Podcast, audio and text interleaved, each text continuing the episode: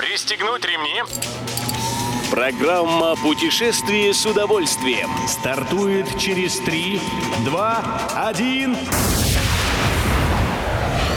Приветствуем всех любителей путешествий, с вами Тимофей Гордеев. Сегодня в программе вы узнаете, какие отечественные производства участвуют в «Ночи заводов», Какими фестивалями отметит свой день рождения Кавминводы? И когда откроется агропарк «Земля Осетия»? Поехали! В России премьера нового крупного фестиваля. В эту субботу, 12 августа, распахнут свои двери для зрителей индустриальные производства 16 регионов страны.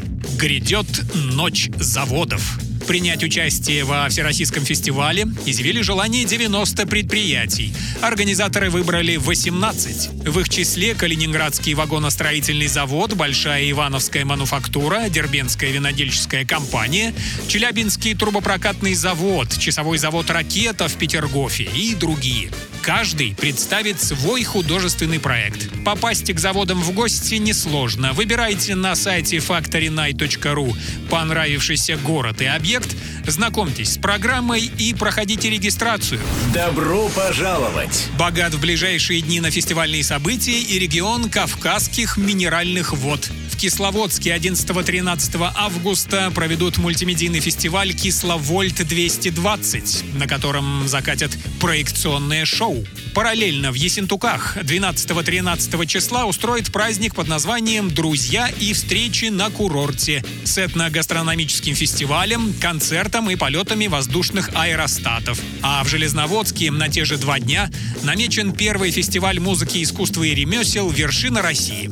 Далее, 20 августа, опять-таки в Железноводске случится история курортного романа. Исторический фестиваль реконструкции высокого курортного сезона 19 века.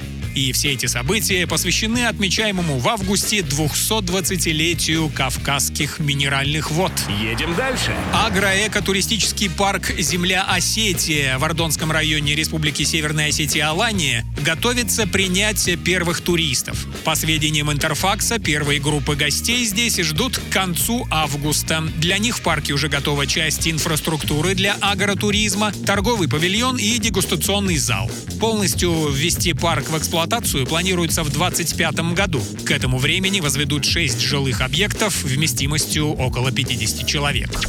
Любой из выпусков «Путешествие с удовольствием» можно послушать, подписавшись на официальный подкаст программ Дорожного радио. Подробности на сайте дорожное.ру. Дорожное радио вместе в пути.